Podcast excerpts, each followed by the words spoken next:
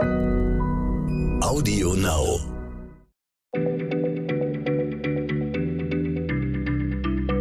Schneller Schlau, der kurze Wissenspodcast von PM. Hallo und herzlich willkommen zu einer neuen Folge von Schneller Schlau. Heute mit mir, Martin Scheufens und meiner Kollegin Nora Sager. Wir sind beide Textredakteure bei PM. Nora, du hast heute ein Thema mitgebracht, das prima zu den kalten Herbsttagen passt, nämlich Winterschlaf. Nora, wenn es draußen so richtig nass und kalt und fies wird oder wie wir Rheinländer sagen, ekelig oder uselig, dann träumen wahrscheinlich unzählige Menschen davon, sich einfach warm einzumuckeln, zu schlafen und erst wieder im Frühjahr wach zu werden. Vorausgesetzt, wir müssten jetzt nicht arbeiten oder zur Schule gehen oder sonst etwas anders machen oder um unsere Liebsten zu kümmern. Könnten wir Menschen eigentlich Winterschlaf halten? Ah, Martin, sorry. Nee, geht nicht. Winterschlaf halten ist äh, für Menschen tatsächlich physiologisch unmöglich. Also angenommen, du würdest nicht regelmäßig aufwachen, so wie das deine menschliche Natur ja de facto vorsieht, ähm, dann würdest du ruckzuck im Schlaf verdursten. Das heißt, du müsstest theoretisch im Krankenhaus Winterschlaf halten, also mit äh, Infusionen und Magensonde. Und dann hättest du immer noch ein Problem, denn wenn du im Frühjahr aufwachen würdest, wären deine Muskeln völlig verkümmert und du kämst nicht mehr alleine aus dem Bett. Klingt schon nicht mehr so verlockend, oder? Nee, so habe ich mir das tatsächlich nicht vorgestellt.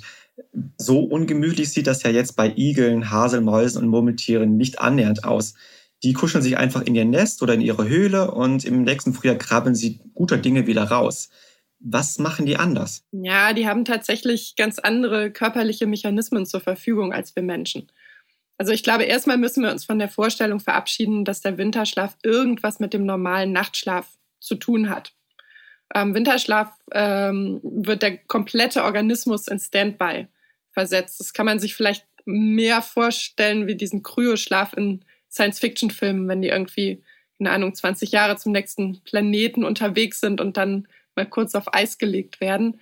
Ähm, die Winterschläfer, die senken zum Beispiel äh, Herz- und Atemfrequenz dramatisch ab. Das heißt, äh, Igel zum Beispiel, die holen normalerweise 50 Mal pro Minute Luft und im Winterschlaf atmen sie dann nur noch so ein bis zweimal pro Minute. Und der Puls, der sinkt von rund 200 auf äh, fünf Schläge pro Minute. Das heißt tatsächlich um den Faktor 40. Fledermäuse sind sogar noch extremer. Ähm, die atmen im Winterschlaf auch mal anderthalb Stunden lang gar nicht. Und wenn die Tiere Winterschlaf halten, dann geht die Körpertemperatur weit, weit runter, bis auf ein paar Grad über Null und der gesamte Stoffwechsel stellt sich um. Also anstelle von Zucker, Glucose, äh, wird jetzt das vorher angefressene Fett verbrannt, um alle überlebensnotwendigen Prozesse aufrechtzuerhalten. Und deswegen sind diese Fettreserven auch enorm wichtig.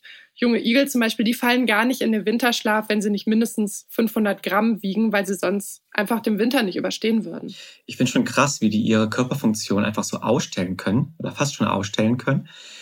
Trotzdem habe ich jetzt immer noch nicht verstanden, warum jetzt deren Muskeln nicht verkümmern, obwohl sie eigentlich so einen ganzen Winter lang im Blätternest rumliegen und nichts tun. Ja, ich befürchte, die Antwort wird etwas unbefriedigend. Also man weiß de facto nicht im Detail. Man würde es gerne wissen, zum Beispiel ähm, zur Behandlung von, von Menschen, die aus irgendeinem Grund äh, zur Bettruhe verdammt sind.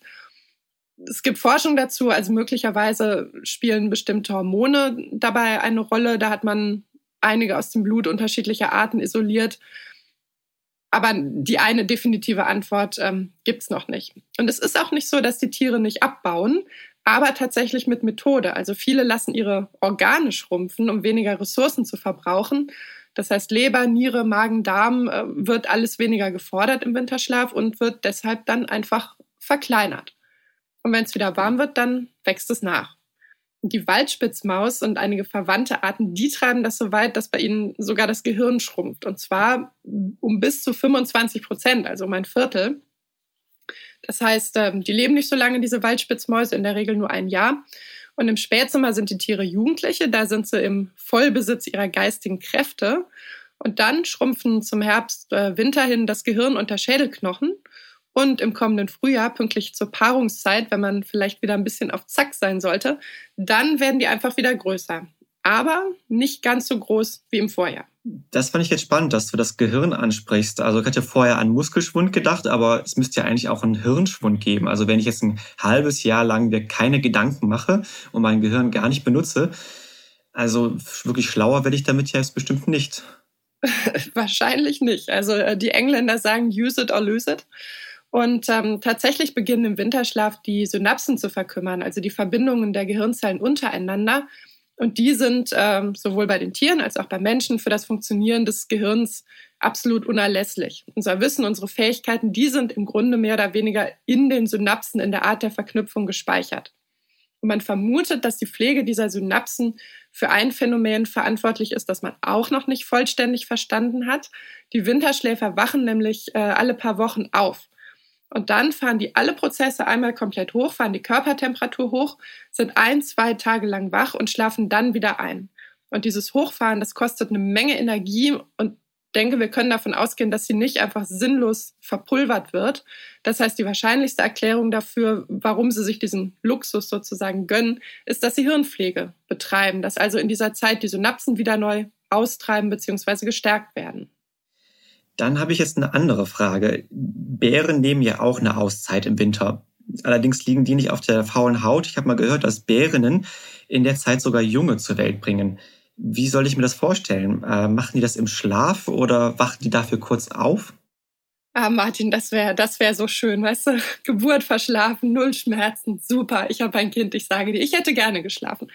Ähm, nein, so läuft es nicht. Bären sind tatsächlich, das wird auch oft durcheinander gebracht, die sind keine lupenreinen Winterschläfer. Übrigens genauso wenig wie Eichhörnchen oder Dachse. Die halten nur Winterruhe. Das ist die abgespeckte Version des Winterschlafs. Da sind die Tiere zwischendurch immer mal wieder wach, bewegen sich, fressen auch den ein oder andere Mal was.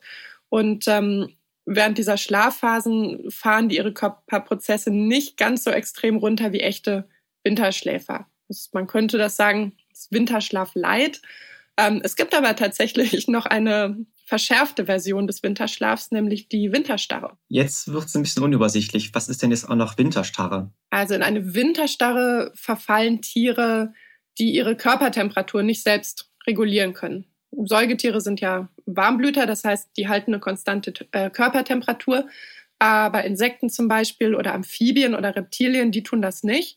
Und was die machen, ist, sie pumpen ihren Körper vor dem Winter so richtig mit äh, selbstgemachtem Frostschutzmittel voll und äh, versuchen auch in der Regel noch Körperwasser loszuwerden. Denn das Problem ist, wenn dieses Körperwasser gefriert, dann bilden sich scharfkantige Eiskristalle und die können tatsächlich Strukturen in den Zellen zerstören. Das heißt, dann würden die Tiere stark ramponiert wieder aufwachen, wenn überhaupt. Ähm, auf jeden Fall suchen sie sich dann meistens ein verstecktes Plätzchen, an dem die Temperaturen idealerweise gar nicht erst unter Null fallen. Also, keine Ahnung, Marienkäfer krabbeln in irgendwelche Baumritzen oder Mauerritzen oder so. Also die Schildkröten, manche buddeln sich ein. Aber es gibt tatsächlich Tiere, denen macht selbst das Einfrieren nichts aus. Der Waldfrosch in Nordamerika zum Beispiel, der hält bis zu minus 8 Grad aus. Und äh, dabei ist sein Körper aber vollgepumpt mit Glucose, also mit Zucker, um den Gefrierpunkt des ähm, Wassers zu senken. Trotz dieser Vorsichtsmaßnahme frieren tatsächlich 80 Prozent seines Körpers ein, inklusive Herz und Augen. Ich merke, der Begriff Herz aus Eis erhält in der Tierwelt eine ganz neue, andere Bedeutung. Ihr, liebe Hörer, übersteht den Winter hoffentlich muckelig warm mit dicken Decken und einer Pulle Kinderpunsch und vielleicht auch der neuesten Ausgabe von PM und PM fragend antworten. Und dir, Nora, danke ich herzlich für die Antworten. Sehr gerne. Ciao. Schneller Schlau, der kurze Wissenspodcast von PM.